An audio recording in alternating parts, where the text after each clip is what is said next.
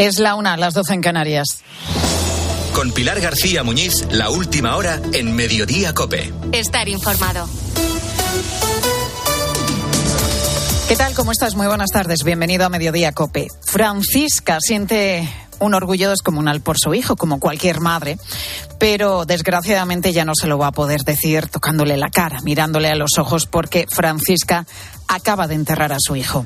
Miguel Ángel falleció el pasado viernes, asesinado por el piloto de una narcolancha en el puerto de Barbate, en Cádiz. Pero yo sabía que en este destino iba a estar en peligro y se lo dije. No pidas este destino, Miguel, no me lo pidas. Mamá es lo que me gusta. Digo, bueno, es que es un guerrillero y él no puede estar en un Land Rover poniendo multas. Francisca es puro sentimiento, es puro amor de madre y ahora además es puro dolor. Impacta lo que dice, pero lo que más impresiona es la entereza de esta mujer y la necesidad que tiene de denunciar qué pasó en la noche del viernes en ese puerto de Barbate. Las familias de los policías o guardias civiles suelen mantener generalmente una absoluta discreción, pero en este caso el dolor y la indignación superan todas las barreras. Las dos patrulleras de la Guardia Civil estaban averiadas, tres, y por eso no salieron en las lanchas, en, la, en las patrulleras, y tuvieron que salir en una sodia que eso era un flotador. Me lo llevaron a la muerte. Francisca hoy no se muerde la lengua, no se quiere guardar nada. Sabe que es el momento cuando los focos de los medios todavía iluminamos el puerto de Barbate. Y por eso ha accedido a charlar con nuestro compañero Juan Baño. Francisca es la voz de Miguel Ángel, de su hijo. Es la voz de David, el compañero de su hijo, también asesinado en la misma Zodiac. Y de alguna manera es también la madre de muchos otros que se exponen en cumplimiento del deber. Quiero que la muerte de mi hijo no caiga en vano, no caiga en saco roto, que por lo menos que haya servido para que no vuelva a ocurrir nunca más a nadie esto que estoy sufriendo yo y que pongan muchos más medios. Más allá de los detenidos, de la política de las cifras, de los juicios o de las polémicas, Francisca es la otra cara de la tragedia, o mejor dicho, es la cara auténtica. Las familias son ese elemento del que tantas veces nos olvidamos en tragedias como esta y precisamente son los únicos que nunca podrán olvidar. Sirva al menos este reconocimiento a las familias de David, Miguel Ángel y de tantos otros. Su testimonio completo lo puedes escuchar en nuestra página web en cope.es. Además de esto, están pasando otros asuntos también destacados que te cuenta ya a continuación Ángel Correas. Pues sí, Pilar, ante la polémica generada por aquellos eh, que criticaban las llamadas puertas giratorias cuando uno salía del poder, pues mira, el exministro Alberto Gazón ha tenido que rechazar unirse a una consultoría privada liderada por otro exministro socialista, por José Blanco.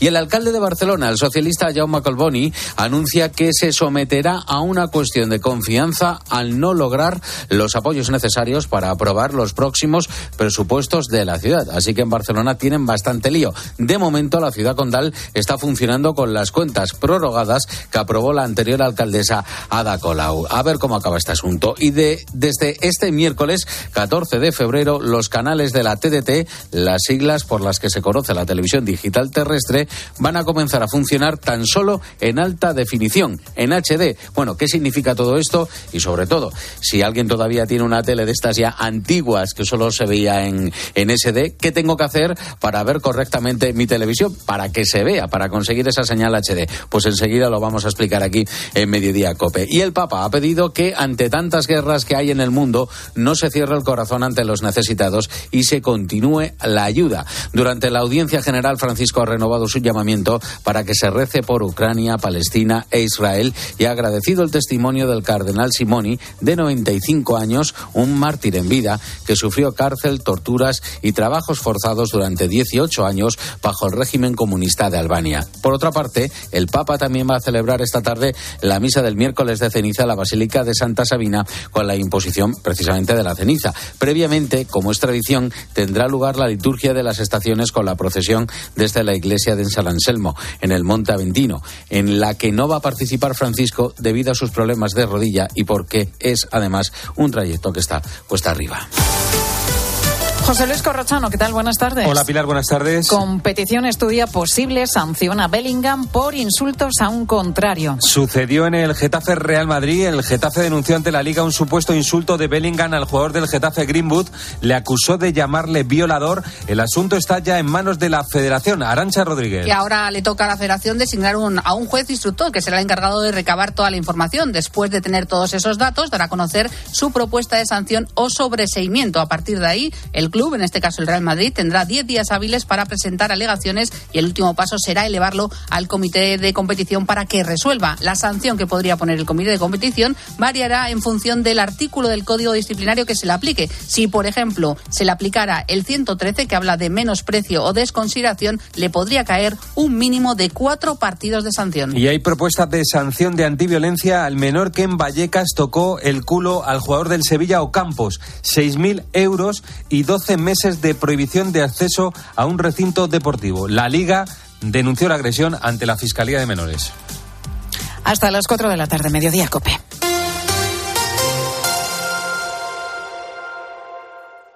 Es mentira que no tenga ambiciones, es mentira que crezca en mi nariz.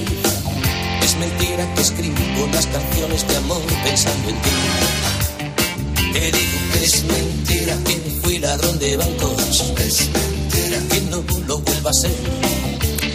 De eso vamos a hablar precisamente, de las mentiras que, queramos o no, forman parte de nuestra vida. Claro. Hay mentiras y mentiras. Está, ya sabes, la piadosa, ¿no? Eso de no puedo ir cuando en realidad no te apetece nada. Acabo de salir y todavía te estás vistiendo en casa. O hay un atasco impresionante y llego tarde, pero en realidad es que te has quedado dormido. Mentirejillas que se cuentan para evitar generalmente un conflicto y excusarnos de alguna manera. Y luego están, pues, otro tipo de mentiras, las que podemos decir trolas directamente o grandes mentiras. El que te cuenta una historia más o menos creíble o algo totalmente inverosímil y lo hace convencido, como el personaje de uno de los monólogos, por ejemplo, de nuestro compañero de Rock FM, el Franco Tira Rock, que se inventó que estaba muerto para no devolver 600 euros. Te has inventado que tu madre diga que te han matado, pero no hubo una muerte cualquiera, unos moteros, como quedando guay. Rachel, de todas maneras, cuando te encontraste con la madre de Alistair y te contó la historia que su hijo había muerto, ¿no sospechaste nada? ¿O la madre es una actriz de Oscar o tú eres un público de cantajuegos? No me jodas, que te digo. Vamos, que se lo está creyendo o es un maestro en el arte de mentir. Pero, ¿se puede pillar? ¿Se puede detectar a un mentiroso? No. Dice que no. Conchita. Pues a ver, ¿qué hacemos? Miente. ¿Cómo? Pues además de con el famoso polígrafo en la Universidad de Granada creen que se puede pillar a un mentiroso de otra forma. Y por eso están llevando a cabo un estudio con el objetivo de mejorar los métodos para detectar mentiras en los procesos judiciales. Raúl Quevedo es el director de este estudio. Raúl, muy buenas tardes. Hola, muy buenas tardes. Cuéntanos en qué consiste esta investigación, este estudio y este método que estáis utilizando. Pues bueno, en resumen sería un poco mejorar los sistemas actuales para detectar mentiras. Hay actualmente dos, eh, dos instrumentos, dos procedimientos y lo que estamos haciendo es comparar de ambos eh, la parte más referida al análisis verbal y, y corporal para verificar realmente que- qué criterios son los más adecuados y cuáles son los que más diferencian eh, a personas que dicen la verdad y personas que mienten. Hablas de criterios verbales y corporales. Es decir, que cuando mentimos, pues hablamos de una manera determinada y tenemos también eh, una reacción física. Correcto, sí. Generalmente va vinculado la parte verbal con la parte corporal y eso es lo que hay que intentar eh, ver y analizar. No podemos olvidar que los psicólogos eh, y más los psicólogos forenses somos, somos expertos en, en comportamiento y por lo tanto tenemos que, que intentar diferenciar eh, todos aquellos patrones, aquellas eh, verbalizaciones que vayan en contra de, de un patrón relativamente lógico. El estudio lo estáis haciendo con dos grupos de personas, ¿no? Correcto, sí. El estudio son dos grupos de personas, de población general, y bueno, en resumidas en resumidas cuentas, consiste en, eh, a través de una foto del último mes, eh, la persona tiene que narrar un pequeño hecho autobiográfico. Al azar se le asigna la, historia en, el sentido de que se cuente la verdad o cuente mentira. De esta forma se hace una primera entrevista, eh, la cual se graba en, eh, en audio y en vídeo, lógicamente para poder ver eh, y analizar los criterios verbales y corporales.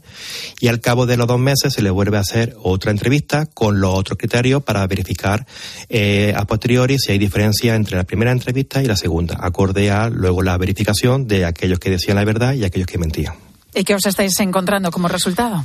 Pues bueno, estamos mejorando el instrumento, estamos mejorando el criterio y el, objetivo es eh, alcanzar un, una versión de análisis verbal corporal revisada. Por lo tanto, eh, por el momento el estudio va bien y estamos encontrando, estamos perfilando aún más y mejor eh, los criterios para diferenciar a la gente que miente y a la gente que no, más concretamente vinculado al ámbito forense y al ámbito judicial cuando hablamos de, de, bueno, de evaluar mentira ante un acto delictivo. Porque ahora mismo, ahora que citas el ámbito forense judicial, ¿qué instrumentos se usan en los juicios para determinar la credibilidad de, un testimonio?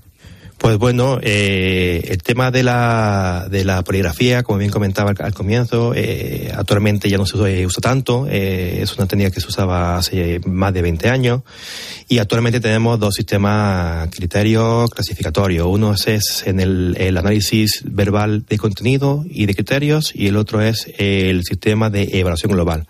Son una serie de pautas, una serie de criterios en el cual, en función de lo que narra el, el sujeto que está siendo juzgado, pues evaluamos criterios de veracidad o criterios de, de mentira.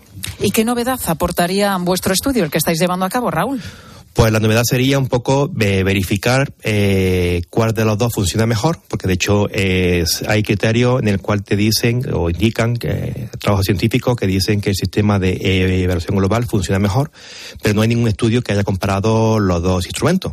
Por lo tanto, la novedad de este estudio es, en primer lugar, comparar los dos instrumentos y, en segundo lugar, eh, mejorar el que actualmente existe en función de lo mejor de cada uno. ¿Y sería, por ejemplo, más efectivo que, que un polígrafo? Aunque, bueno, nos acabas de decir que, que ya no se utiliza tanto ¿no? en, en la justicia en España. Sí, correcto. Eh, bueno, eh, sí, son criterios comportamentales, por lo tanto, el tema del polígrafo, bueno, sí, el polígrafo en principio la base es que eh, mide criterios objetivos, criterios fisiológicos, es decir, eh, sudoración, tasa cardíaca. El problema lo encontramos cuando, por ejemplo, tenemos a un mentiroso compulsivo o a un mentiroso que realmente acaba creyéndose su, su, mentira. Este tipo de persona, que en la mayoría de las ocasiones puede ir vinculado a, a cierta psicopatología, al creerse realmente su mentira, eh, no hay ningún cambio de patrón en su, en, su, en su cuerpo. Es decir, cuando uno cree que cuenta la verdad, aunque sea mentira, pues no aumenta la tasa cardíaca, no aumenta sudoración, no aumenta palpitaciones, y aquí tenemos el problema de, de que puede haber el falso positivo, es decir, que la persona miente cuando dice la verdad, o falso negativo, que dice la verdad cuando realmente miente. Y en esto la memoria también creo que desempeña un papel decisivo, ¿no? Sí, fundamental. El tema de memoria, de hecho, uno de los criterios fundamentales y, y teniendo en cuenta es el propio reconocimiento de que no te acuerdas de algo. Me explico. Eh, en la mayoría de las ocasiones, cuando alguien miente, y hablo muy a grosso modo, eh, intenta eh, demostrar que, que, que, que dice la verdad. En este caso no suele reconocer problemas de memoria, no suele reconocer que, oye, se me ha olvidado algo. Por el contrario, alguien que dice la, la verdad, uno de los criterios es, oye, pues mira, no me acuerdo de esto porque mmm, no lo sé por qué, pero no me acuerdo. Es un síntoma de, de, de, de que posiblemente esté diciendo la verdad. También es cierto que cuando eh, hablamos y evaluamos a una persona, eh, va a depender mucho del tiempo. ¿Y a qué me refiero con esto? En muchos casos hay lagunas de memoria, es decir, hay información que por el motivo que sea, pues se borra. En esos casos, en muchas ocasiones, el sujeto, pues, eh, de una forma, para darle coherencia a ese, a ese estado de memoria, pues rellena ese contenido con información eh, que no es verdad. Y en muchas ocasiones esa información que no es verdad acaba creyendo que es verdad. Bueno, los eh, mentirosos eh, patológicos, ¿no? Mentirosos compulsivos que ya estamos entrando en otra categoría porque, como decíamos, bueno, pues las mentiras forman parte de nuestra vida y además sí. yo creo que se detectan, ¿no? Vosotros los psicólogos forenses creo que las detectáis perfectamente, pero en este caso, pues ya se añade una dificultad. Acabamos de hablar con Raúl Quevedo, que es el director de este estudio que está llevando a cabo la Universidad de Granada para detectar las mentiras y que se pueda aplicar este método en procesos judiciales. Raúl, seguiremos muy atentos a a todo lo que dé de sí este estudio. Gracias por atendernos en Mediodía Cope. Gracias a ustedes. Buenas tardes.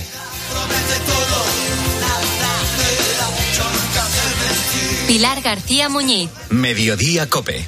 Estar informado.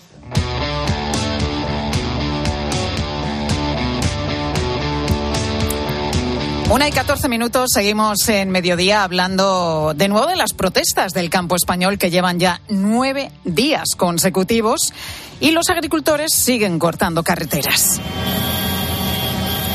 Hoy han sido las organizaciones agrarias, Asaja, también COA, JUPA y cooperativas agroalimentarias las que animan a los hombres y mujeres del campo a cortar con sus tractores las principales carreteras de, de nuestro país en protesta, pues ya lo sabes, por el encarecimiento de costes, la competencia desleal que ejercen países extracomunitarios o también la enorme burocracia que denuncian de la política agraria común. Así lo cuenta este agricultor de Valladolid.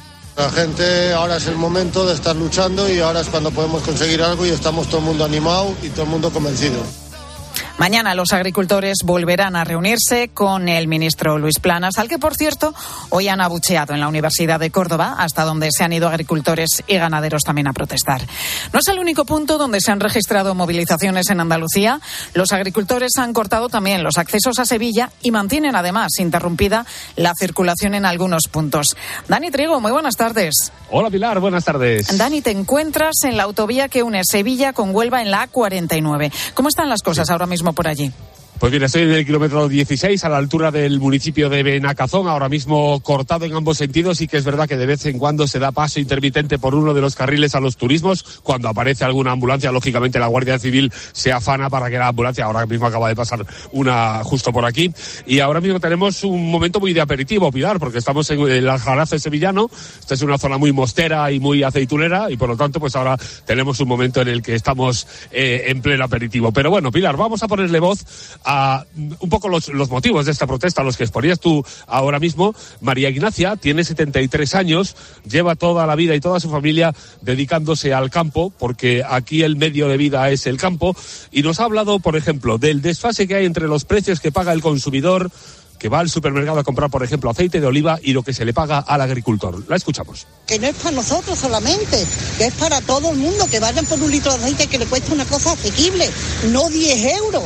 Yo creo que es razonable que nos movamos y que luchemos por nuestros hijos ya. Yo vengo, yo tengo 73 años y yo vengo a acompañar a mi hijo porque he sido agricultora de toda la vida. Y traigo un nieto de, de 12 años que también vaya aprendiendo el campo.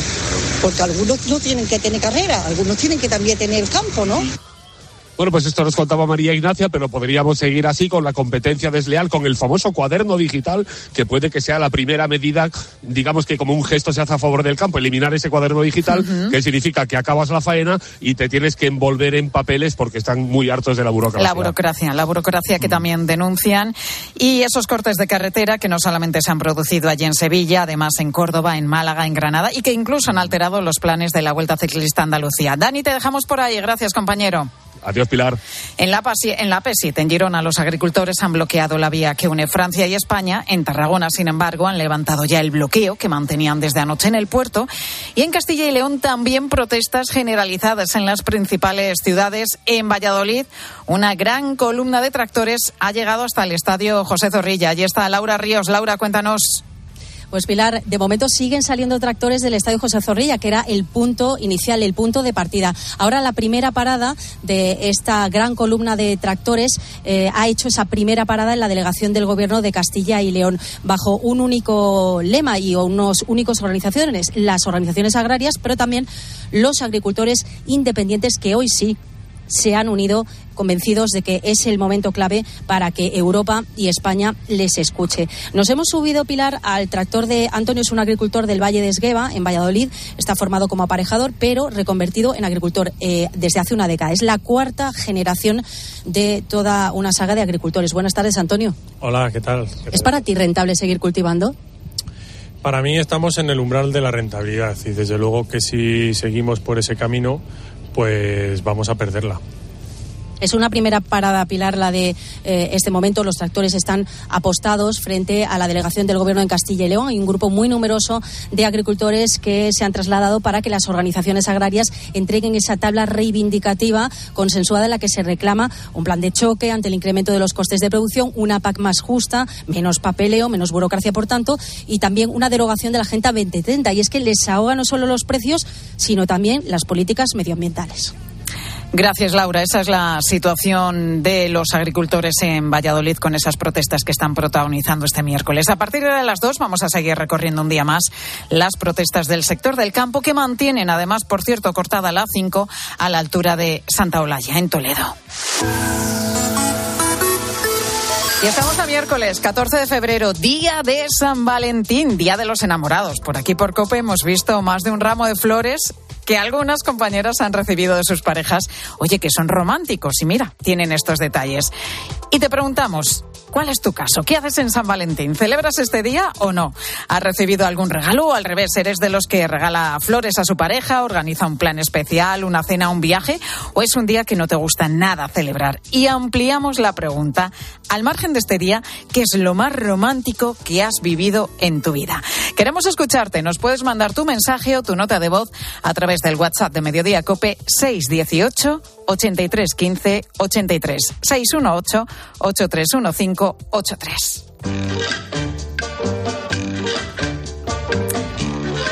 Y tenemos un mensaje de Banco Sabadell. Mónica, cuéntanos. Sí, Pilar, tenemos prisa por estrenar casa, pero necesitamos tiempo para entender bien la hipoteca. Las hipotecas de Banco Sabadell te ofrecen ambas cosas, la agilidad de un banco online y el acompañamiento experto de sus especialistas. Entra en bancosabadell.com barra hipotecas y calcula tu cuota personalizada en un minuto. Sí, sí, en un minuto. ¿A qué esperas? Hipotecas Sabadell. Escuchas Mediodía Cope. Y recuerda que si entras en cope.es, también puedes llevar en tu móvil los mejores contenidos con Pilar García Muñiz. Me regalas calma, me regalas vida, me regalas todo. Confío en ti. Ojalá siempre. Soy de Freds, autor. Este 14 de febrero te queremos desear feliz día de San Valentín. El corte inglés. En tienda, web y app. Si para ti un paquete no es una caja, sino una persona, entonces te interesa el seguro de moto de línea directa, con el que además de ahorrarte una pasta, tendrás cobertura de equipación técnica para casco, guantes y cazadora. Cámbiate y te bajamos el precio de tu seguro de moto sí o sí. Ven directo a lineadirecta.com o llama al 917-700-700. El valor de ser directo. Consulta condiciones. En Peugeot estamos listos para ayudarte a llevar lo más importante, tu negocio. Por eso, en los días Peugeot Profesional vas a poder disfrutar de condiciones especiales en toda la gama. Aprovecha del 1 al 14 de febrero para dar energía a tu negocio. Inscríbete ya en peugeot.es. En Alquiler Seguro sabemos que cada cliente es único. Por eso estamos orgullosos de ser la primera empresa del sector en recibir la certificación AENOR de compromiso con las personas mayores. Horario preferente, más de 50 oficinas a tu disposición, gestores especializados y mucho más para que la edad no sea un obstáculo en tu alquiler. Alquiler Seguro, la revolución del alquiler. Saludos, criaturas. Soy Goyo Jiménez y, como digo en mis monólogos, ser joven es una cuestión de actitud. Pero como yo ya voy teniendo una edad, mi actitud ha sido la de acudir a Clínica Baviera para decir adiós a las gafas de cerca. Haz como yo y pide cita en el 900-180-100 o en clínicabaviera.com y corrige la vista cansada. Pilar García Muñiz. Mediodía Cope. Estar informado. Muy a su pesar es el protagonista de las últimas horas. Me refiero al ministro del Interior, a Fernando Grande Marlasca, que podemos decir que tiene más vidas políticas que un gato. ¿eh? Es el ministro que ha tenido más peticiones de reprobación. Ha tenido concretamente 23, aunque solamente una ha salido adelante. Su frase preferida es no voy a dimitir, que se la hemos escuchado también en las últimas horas.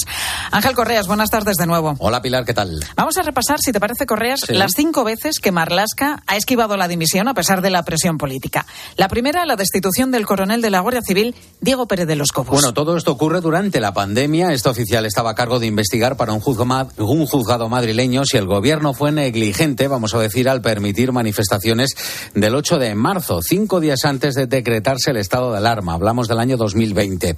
Bien, Marlasca solicitó ese informe que estaba elaborando al coronel y este se negó porque era una investigación judicial abierta. Al final, Pérez de los Cobos fue cesado teóricamente por falta de confianza, pero bueno, luego la justicia le acabó dando la razón y ha tenido que ser readmitido en su puesto. Y este asunto de Pérez de los Cobos ha sido uno de los grandes quebraderos de cabeza para el ministro y adivina cómo acabó. Este ministro del Interior no tiene ninguna intención de dimitir y visto lo que estoy viendo hoy aquí en este debate, no creo que ustedes vayan a tener votos suficientes para cesarme. Muchas gracias. Vamos con la segunda. Otro asunto grave. El intento de acceso a Melilla, agosto de 2022. 23 muertos oficialmente, aunque la cifra real no se ha podido concretar todavía. Bueno, Marlaska negó que en esa avalancha hubiera fallecidos en el lado español de la frontera y señaló que la actuación fue correcta, pero una investigación periodística posterior mostró que varias personas habrían perdido la vida en territorio español. En esta ocasión, Marlaska recibió la reprobación incluso de su socio de gobierno, de Podemos o Esquerra, pero la cosa acabó de la misma manera. No, no me he planteado dimitir en modo alguno. La Guardia Civil actuó en parámetros de legalidad, proporcionalidad y necesidad. Es la frase, desde luego, preferida del ministro, como escuchamos. La relación de Marruecos ha sido otro de los puntos complicados para, para el ministro. Recordamos el asalto a la frontera de Ceuta, cuando miles de personas accedieron a la ciudad autónoma con la permisividad de Marruecos. Era mayo de 2021. Un equipo de la tarde de COPE y de la interna nos estamos desplazando en este momento hasta. Ceuta, Una de las crisis, de las crisis con Marruecos más importantes de la última década y allá estaba COPE. Y desde entonces han cambiado las relaciones con nuestro vecino poco después, recuerda Pilar que llegó el reconocimiento español de la soberanía marroquí sobre el Sáhara, pero a Marlasca se le señaló sobre todo por la devolución en caliente de menores, algo que el Supremo ha calificado al final de ilegal. ¿Sabes cómo acabó el asunto? Hombre, me imagino que con su frase más repetida, no voy a dimitir. Exacto. Bueno, la verdad es que si hablamos de polémicas, Marlasca acumula unas cuantas. El acercamiento de presos de ETA, aquella agresión, por cierto, homófoba con la que el ministro se volcó y que luego resultó ser falsa. Pero lo último que ha tenido que afrontar ha sido el caos en las salas de asilo de Barajas. Sería nuestro cuarto punto. Barajas, personas migrantes que en teoría llegaban de paso al aeropuerto madrileño, pero que acababan pidiendo asilo en España. La situación se desmadró y recuerda que incluso tuvo que intervenir un grupo de antidisturbio. Hubo muchas quejas de la Cruz Roja, de los sindicatos policiales y Merlasca se limitó a decir que era una cuestión temporal. Esos sindicatos advierten de que se volverá a producir. A ver qué pasa. Y a todo esto, una nueva polémica más e importante además. La muerte de los dos agentes de la Guardia Civil el pasado viernes en Barbate arrollados por una narcolancha. Y lo que se le achaca al ministro es que no acabe de reconocer la evidente falta de medios para luchar contra el narco y no dar explicaciones sobre por qué se desmanteló la unidad de élite que había acorralado a las organizaciones criminales del estrecho. Es una obviedad que algo ha fallado, que la situación ha empeorado, pero cuando se le pregunta a Marlasca, adivina la respuesta.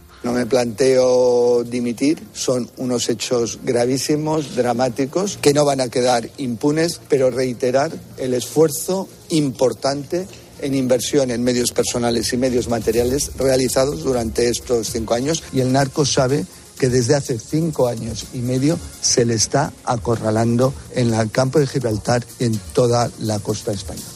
Por esta nueva polémica, lo acabas de escuchar, el ministro tampoco piensa dimitir. El caso es que cinco veces han sido las que Marlasca ha sorteado la dimisión. Evidentemente no seguiría en su puesto si no tuviera el respaldo del presidente del gobierno.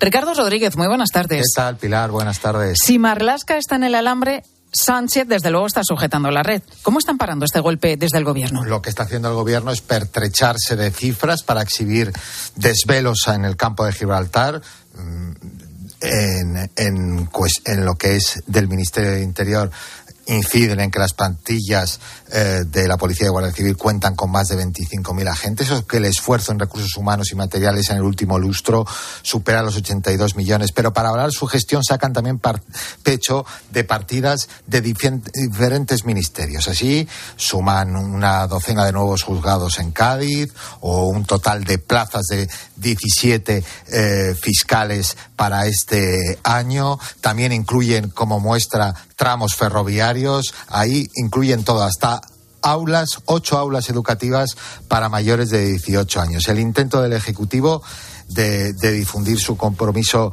con la comarca, claro, queda en duda ante el rechazo persistente a, atender un cúmulo de peticiones del PP en las Cortes, la última de hace solo tres meses del pasado noviembre para otorgar una protección especial a las fuerzas de seguridad del Estado destinadas en esa zona. Ricardo, tú que te mueves cerca de Moncloa, ¿Marlasca está amortizado dentro del gobierno? Porque en la última remodelación, después de la investidura de Sánchez, pensábamos todos que iba a salir, pero ahí sigue. Ahí sigue y desde luego mm, podrá estar achicharrado, pero ahora mismo no existe debate interno, al menos en el ala socialista, sobre la continuidad del ministro al frente del Interior. Que nadie dude de que el ministro cuenta con toda la confianza del presidente, incide el círculo más cercano a Pedro Sánchez y añaden en, en, el PSOE. Lo último que haría Sánchez es dejar caer una pieza de caza mayor de su gobierno, siendo además un blanco fijo como lo es del Partido Popular. Fernando Grande Marlasca, que recordamos llegó al Ministerio del Interior en junio de 2018. El ex juez de la Audiencia Nacional fue entonces uno de los fichajes estrella de Pedro Sánchez y, como estamos contando, a pesar de las polémicas, uno de los ministros, ya vemos que inamovibles. Gracias, Ricardo. Gracias a ti. Sigues en mediodía.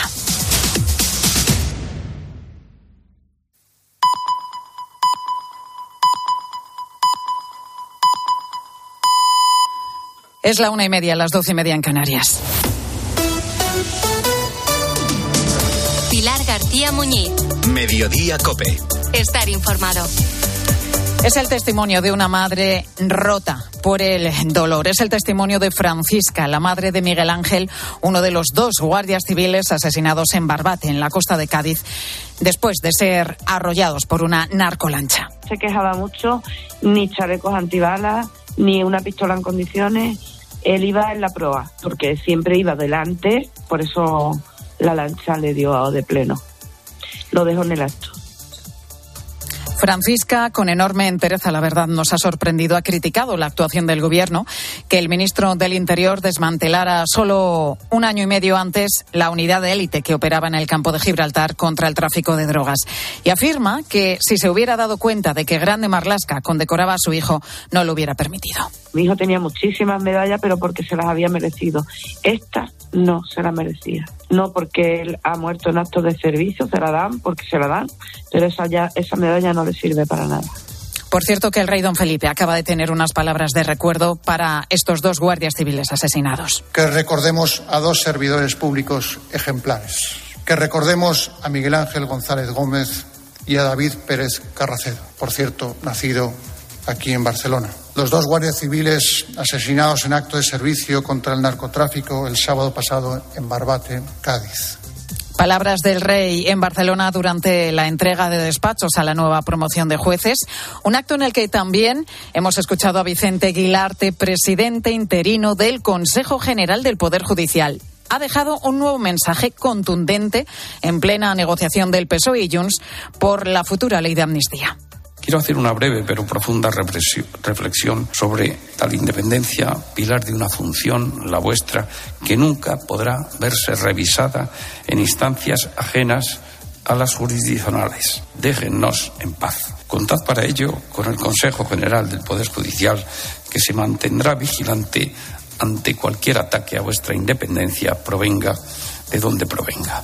Y tenemos noticia Orange. Gloria López Navas, cuéntanos. El comercio electrónico superó en España los 20.000 millones de euros de facturación a cierre del segundo trimestre de 2023. Esto supone que las empresas facturaron casi un 13% más que en el mismo periodo del año anterior, según los últimos datos de la Comisión Nacional de los Mercados y la Competencia. Por sectores, los negocios que más vendieron a través de webs de comercio online fueron los relacionados con el sector turístico, como agencias de viajes, los del sector de transporte, como los de dedicados a la venta de billetes de avión y, por supuesto, las de prendas de vestir. Pensar a lo grande no es abrir festivos para facturar un poco más.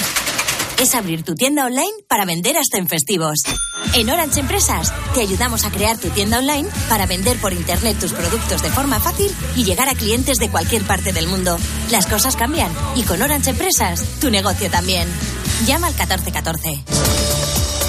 Y hoy además se produce el apagón de la TDT y nos despedimos de los canales en calidad estándar en SD. Ahora solo podemos ver aquellos que se emiten en alta definición, es decir, en HD. Entre ellos sí, podemos ver 13.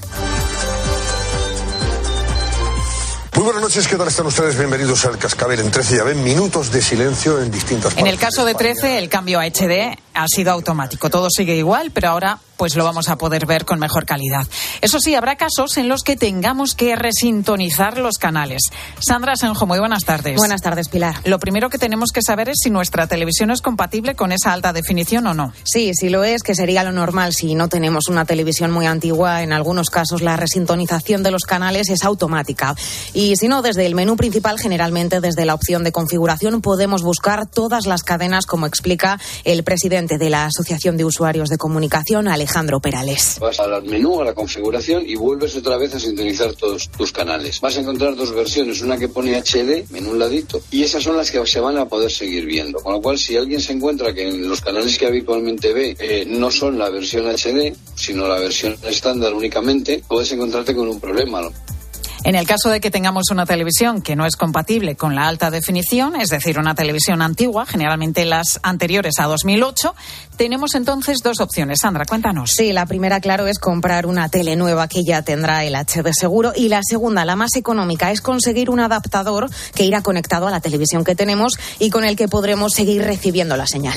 Por 15-20 euros puede comprar un adaptador, un sintonizador, que es un periférico, un aparatito que se conecta con el televisor y que le va a permitir ver la televisión en, digital. No quizá con la misma calidad que lo vería con una, televisión nueva, pero va a poder seguir recibiendo eh, la señal de sus canales, que es lo importante importante.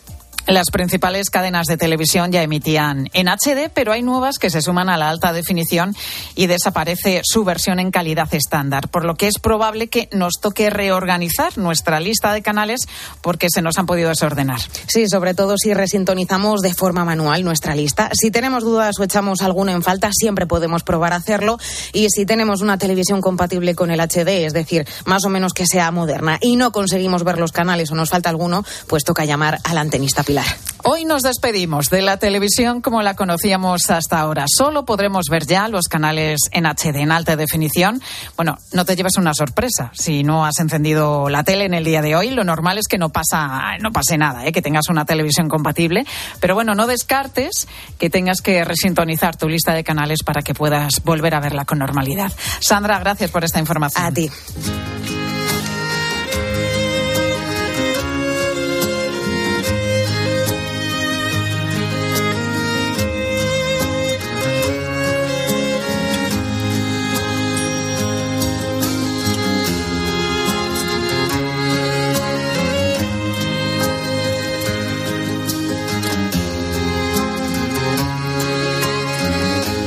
Es miércoles de ceniza, comienza la cuaresma, un tiempo en el que nos preparamos para la Pascua, para la resurrección de Jesús.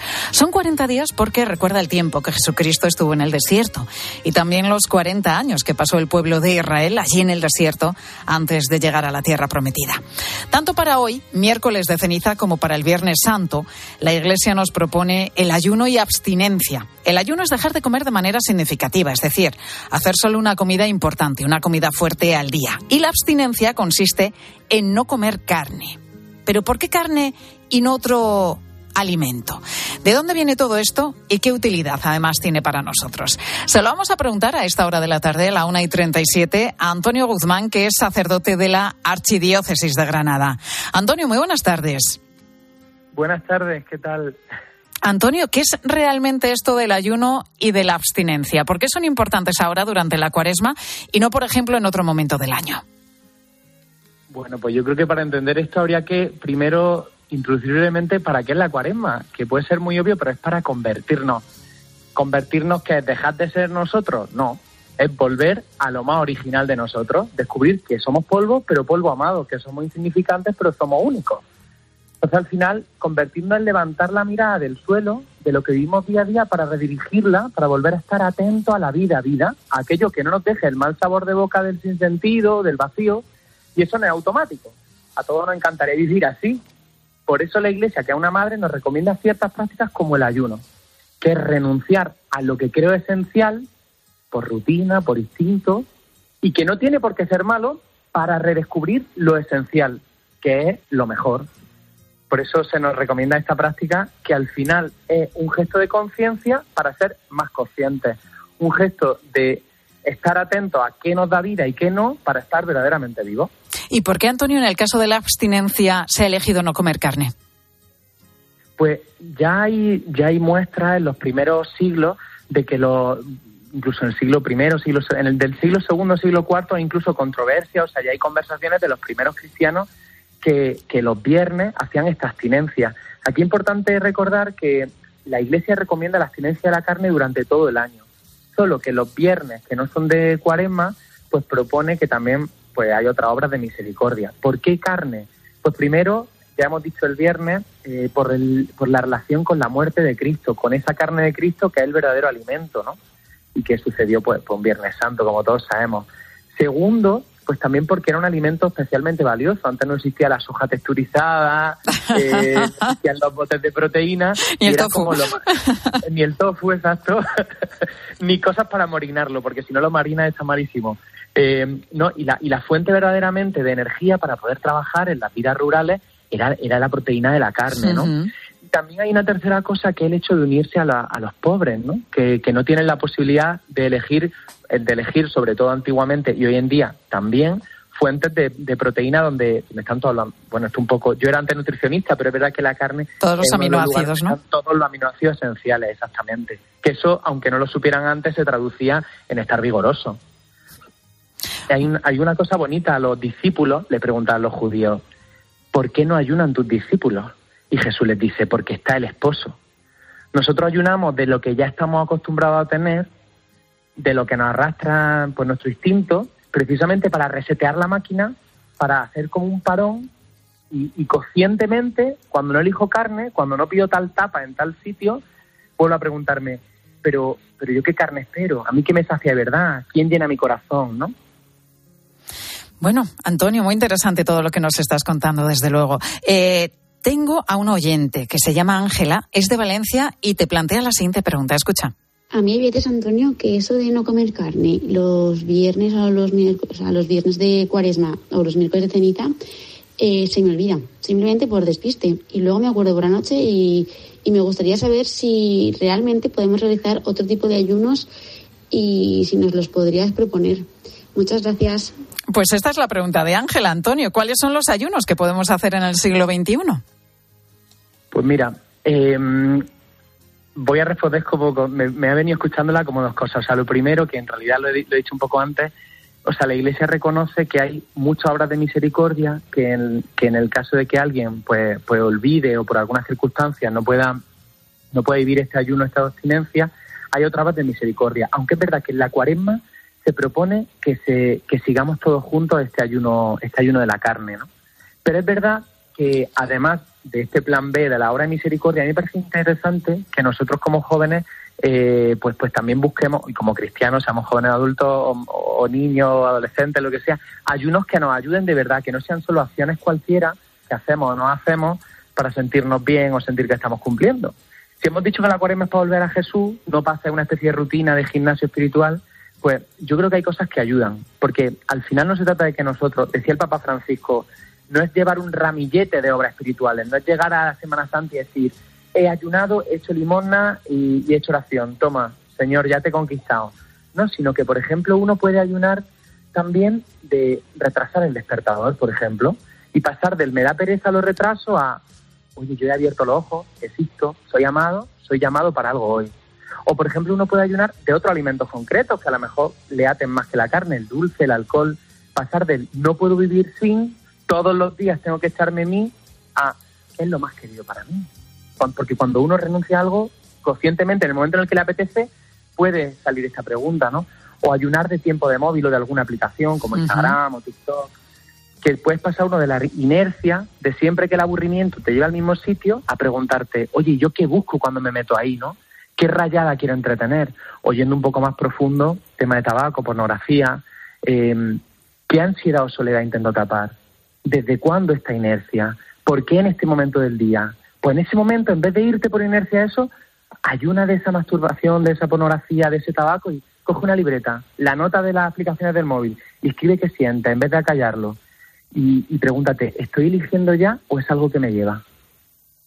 Bueno, está claro que por lo que nos estás contando, ¿no? Hay muchísimos tipos de, de ayuno, no solamente tiene que ver con, con, los alimentos. Antonio, hoy estamos en miércoles de ceniza. Si vamos a la Eucaristía, los sacerdotes nos ponéis en la frente esa ceniza, ¿no? Haciéndonos la señal de la cruz, mientras nos decís la conocida frase de conviértete y cree en el Evangelio. ¿Qué significa realmente este signo y por qué se hace con ceniza? Bueno, pues el uso de la ceniza para para simbolizar la penitencia está registrado antiguamente eh, eh, pues, pues eh, o sea, ya incluso los judíos no podemos ver cómo, cómo había cómo se vestían de saco se ponían ceniza cuando se declaraban tiempos de penitencia no y es verdad que son estos símbolos que son visibles o sea es como cuando uno explica la vida y aunque no le hayan explicado nada no haya escuchado ninguna religión no haya escuchado ningún cuentecito uno ve una flor o ve cómo crece un árbol y son cosas que se acompasan con los ritmos del corazón, ¿no? De los ritmos de la vida. Y la ceniza es uno de esos símbolos que incluso antes de que te lo expliquen, pues, pues desde todas las, desde todos los tiempos, en muchas culturas, en muchas civilizaciones, se ha usado como ese símbolo de que, que nos recuerda lo que somos, ¿no? O sea, al final tendremos la vigorosidad de, de un árbol, pero también volveremos a ser volveremos a ser polvo y volveremos a ser ceniza. Y tiene como un matiz bonito para los cristianos, yo creo, que es reconocer que soy ceniza, pero no para humillarme y decir, pues soy un cenizo. Me voy hoy de la misa de ceniza diciendo qué desastre soy, sino precisamente porque soy ceniza, eh, descubrir que hay alguien que quiere hacer de mí algo más, que quiere, hacer, que quiere hacer una resurrección de ahí, que soy una mota de polvo insignificante, pero sobre todo soy una mota de polvo amada, y que soy uno, una motita de polvo en el universo perdido, pero soy una motita de polvo única y, amada, que esa es la aventura que estamos ayudando a invitado a recorrer en la cuaresma. Partir de soy ceniza a terminar diciendo soy un hijo amado que han dado la vida por mí y resucitado, ¿no? Como un recorrido precioso. Pero hay que empezar reconociendo lo que uno necesita y lo que uno es. Pues hoy es miércoles de ceniza y comienza, como decíamos, la cuaresma. Antonio Guzmán, sacerdote diocesano de Granada. Gracias, Antonio, por dar respuesta a todas estas preguntas y dudas. Muy amable, Antonio. Que pases una buena cuaresma. Feliz cuaresma, un abrazo, que Dios bendiga. Otro para ti. Y hasta ahora llega el momento de la firma de José Luis Restán. José Luis, muy buenas tardes. Hola Pilar, hoy me fijo en el caso del ex primer ministro de los Países Bajos, Dies van Acht, y su mujer, que decidieron someterse a una eutanasia conjunta tras haber celebrado 70 años de vida en común. Tenían 93 años y una salud ciertamente frágil, pero de ningún modo eran enfermos terminales ni padecían sufrimientos insoportables. Tenían hijos y nietos, y no se puede hablar de falta de recursos o de soledad. Sencillamente decidieron poner punto final a su vida cogidos de la mano, al amparo de una asociación que promueve en aquel país un final de vida voluntario. Lejos de mí juzgar a Dries y a Eugene. No sabemos cuáles eran sus tormentas interiores, sus oscuridades y esperanzas, y sé que no habrán caído en un vacío sin nombre, sino en las manos de una misericordia cuyo rostro es el de Jesucristo. Lo que no acepto es que se nos presente su caso como un dulce final romántico sin drama. El drama siempre está, desde que nacemos hasta que morimos, y la cuestión es con qué mirada y con qué compañía entramos en cada uno de sus episodios, para que la vida no se deshaga, sino que crezca hacia la plenitud que el corazón desea, aunque fácilmente termina aceptando rebajas. Alguien ha escrito que antes solía considerarse una tragedia que una pareja de ancianos se suicidase, mientras que ahora se celebra cada vez en más lugares. Celebración que resulta obscena cuando está en función de una campaña para ampliar más y más los límites de la eutanasia, como sucede en los Países Bajos. Ninguno nos hemos dado la vida, tampoco la luz de la razón, la sed de justicia, ni el deseo de felicidad, ni la compañía gratuita de quienes nos aman y nos revelan que la profundidad de nuestro yo está hecha para el infinito. Desde luego, hay otro camino envejecer juntos, crecer en la compasión recíproca, alegrarnos con la luz en los ojos de nuestros hijos y nietos, dejarnos cuidar, reconocer que también en la precariedad la trama de la vida es preciosa y esperar el gran abrazo de Dios que nos llama. Me pregunto si alguien les dijo todo esto a Dries y a Eugene. Espero que ya lo sepan.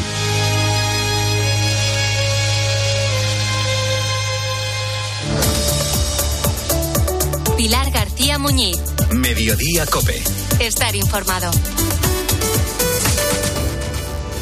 Por eso hoy hemos venido hasta aquí, hasta Barbate, para homenajear a los caídos y para contarte lo que está ocurriendo en el lugar. Escuchas a Expósito porque siempre está donde ocurren las cosas. Hablamos del narcotráfico, de la impunidad y de la situación que está viviendo todo este litoral de la provincia de Cádiz. Hubo un tiempo en el que teníamos una patrullera y es lo que yo reclamo, que vuelva esa patrullera. Tiene 28 años, los últimos días los ha pasado faenando casi todos los días y llama la atención que es de los pocos jóvenes. Se está perdiendo la mano, ya que tú no tienes un sueldo estable.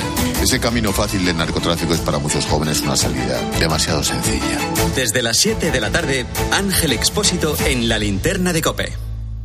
¿Y si el coche del futuro ya estuviese aquí? En Spoticar, líder europeo en vehículos de ocasión, te ofrecemos coches con hasta tres años de garantía. Visita tu concesionario y disfruta de disponibilidad inmediata reservando tu coche en spoticar.es. Y ahora, hasta final de mes, en Spoticar, descubre condiciones excepcionales de financiación con Stellantis Financial Services. Consulta condiciones en spoticar.es.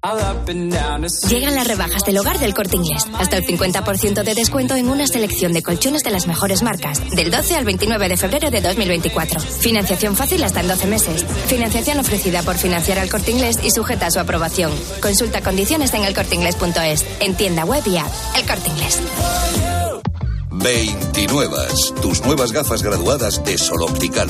Estrena gafas por solo 29 euros. Infórmate en soloptical.com. Carla, al viaje de Tokio al final no va el director. ¿Te interesa? Diez días, reuniones, cenas, karaoke, un spa. En la vida lo importante es saber aprovechar las oportunidades. Hay coches que solo pasan una vez. Tu Citroën C3 desde 13.200 euros financiando y con entrega inmediata. Solo por esta vez y solo este mes. Citroën. Condiciones en citroen.es. Pilar García Muñiz. Mediodía Cope.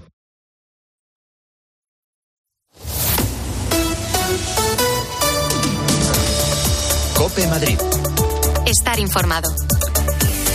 Miércoles de ceniza y último día de carnaval. A esta hora, el alcalde de Madrid, José Luis Martínez Almeida, está reunido con los integrantes de la alegre cofradía del entierro de la sardina, que ha recorrido, han recorrido durante toda la mañana el centro de la capital. Esta tarde pondrán el broche de oro al carnaval, enterrando a la sardina, emblema de estas fiestas que en Madrid podemos disfrutar en todas sus variedades, ¿eh? dulces y también saladas. Enseguida te detallo cuáles son las más solicitadas. Soy Mónica Álvarez.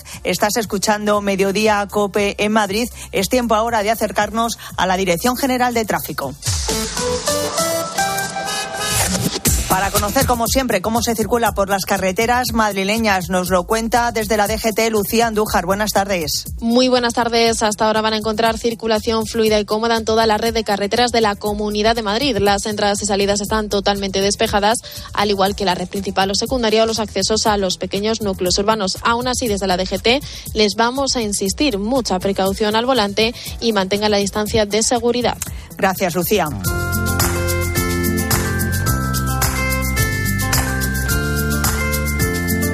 Y como me gusta, la verdad, hablarte siempre de Los Nogales. Eh, hace 45 años este grupo, Los Nogales, inauguraba su primer centro en Madrid, un grupo, ya sabes, 100% familiar, donde el servicio de calidad y los mejores profesionales han hecho del bienestar de los mayores su sello de identidad. 45 años después, Los Nogales es sinónimo de experiencia, capacidad y también de proximidad, porque sus siete residencias y tres centros de día están aquí, dentro de la ciudad, convirtiéndolos en líderes de Madrid. Para más información tienes un número de teléfono 91 331 3101 o también su página web los-nogales.es. En Madrid, elige experiencia con los Nogales. Mediodía. Cope Madrid. Estar informado.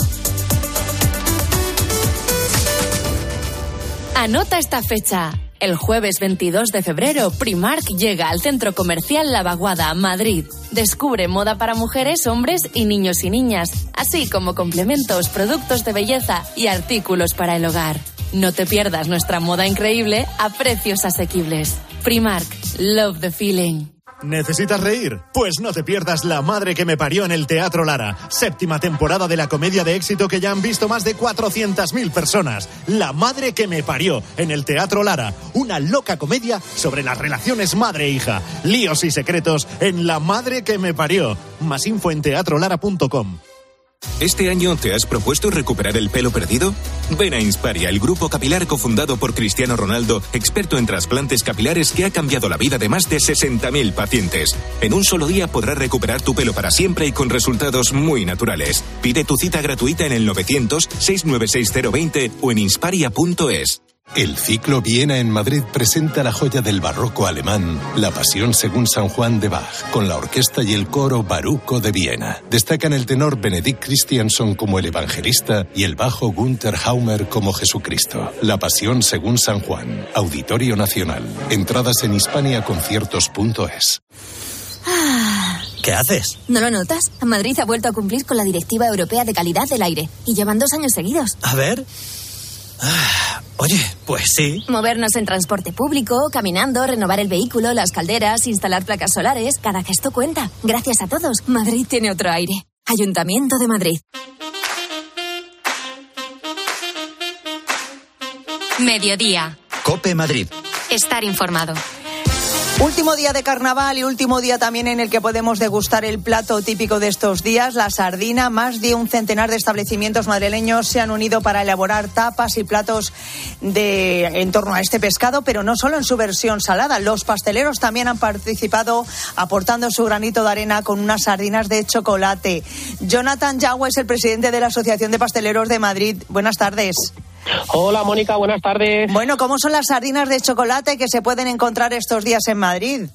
Pues un espectáculo, ya te digo, que hemos creado aquí desde la Asociación de Pastelería, que llevamos impulsando la sardina de carnaval durante cuatro o cinco años ya, por lo menos y las hacemos pues de chocolate, las hacemos con una base de bizcocho, las hacemos con base de pasta de té, las hacemos de hojaldre, de todos los tipos. Qué ricas, qué ricas, Jonathan. Oye, ¿y poco a poco los madrileños la van eh, conociendo, la van pidiendo? Sí, por supuesto que sí. Al final se nota que año tras año eh, la difusión que le va haciendo el ayuntamiento, se, la gente lo conoce, lo va pidiendo y de hecho ya se van interesando. Oye, ¿y este año vais a hacer lo de la ruta esa de la sardina que estuvo fantástico el año pasado? Y nada, ya te digo, la gente feliz. Hombre, claro. Lo bueno que tiene es que al final van haciendo pruebas de todos los establecimientos y en cada uno van comiéndose una sardina y luego ellos mismos se van haciendo su ranking. Claro, tanto eh, salada como dulce. Oye, ¿y más o menos tenéis previsto cuántas eh, eh, sardinas de chocolate se pueden vender? Pues la verdad es que no tenemos cifras oficiales todavía de cuántas se han podido hacer durante toda la ruta, pero me imagino que en cuestión de unos días que tengamos ya los balances de cada establecimiento os podamos dar unas cifras estimadas. Pero vamos, la verdad que ha habido muy buena acogida por todo el mundo. Claro, y son chiquititas, ¿no? ¿Cuál es el tamaño? Sí, nada, pues que pueden tener como unos 6, 7 centímetros de largo y un centímetro y medio de ancho. Claro, Eso es el tamaño establecido, más o menos. Claro, ¿y se piden a granel o cómo las vendéis? Sí, sí, sí. Eh, bueno, hay locales que las están vendiendo a granel, otros los venden ya en su formato con su latita. Eh, hay un poco de todo. Cada uno lo comercializa luego ya como quiere dentro de su establecimiento. Claro. ¿Y hay algún otro postre típico estos días? Bueno, a ver, este año es que se nos ha juntado con el carnaval también San Valentín. Entonces se ha mezclado un poco la sardina con todos los corazones de San Valentín y por todos los lados. Bueno, hay años que cae así y, nosotros, como somos unos perfectos conjugadores del dulce, pues lo hemos hecho, ya te digo, en nuestros escaparates de la mejor manera posible para que haya sardinas y corazones. Seguro. Y encima ya haciendo hueco, porque dentro de nada está aquí Semana Santa y hay que hacer hueco ya para las torrijas. Esto es un no parar, ¿eh, Jonathan? Por supuesto, que todo el mundo tenga ahí su huequito en los abdominales, que la torrija viene cargadita de alegría. Qué rico todo, qué bueno. Encima hasta ahora ya casi las dos de la tarde. Jonathan Yagüe, presidente de la Asociación de Pasteleros de Madrid, muchas gracias por estar con nosotros y contarnos todas estas maravillas en torno a la sardina, este postre tan típico ya de carnaval. Un saludo. Un saludo. Adiós. Mediodía. Cope Madrid. Estar informado.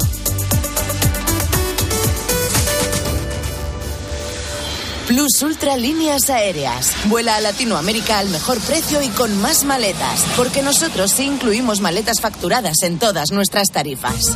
Colombia, Perú y Venezuela más cerca que nunca. Plus Ultra Líneas Aéreas. Compra ya en plusultra.com en el call center y agencias de viajes. Desafía los límites con Social Energy. Calidad imbatible, precio invencible. Si no, trae tu presupuesto y te lo mejoramos. Descuentos de hasta 3.150 euros con tu instalación premium con dos baterías. Cinco años de garantía en tu instalación con primeras marcas y dos años de seguro todo riesgo gratis. Pide tu cita al 911 77 666 o socialenergy.es.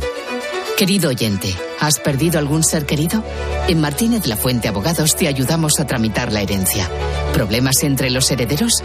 En Martínez La Fuente Abogados mediamos para resolverlos. Infórmate en el 646-690-032 o en martinezlafuenteabogados.es. Especialistas en herencias. Los Fernández son muy amables. 10% de descuento a los clientes que se apelliden Fernández o López o Gómez Plaza como yo, a todo el mundo. Limpie e higienice su hogar y pida su regalo. Los Fernández, General Martínez Campos 29, 91 308 5000. ¿Cómo son los Fernández?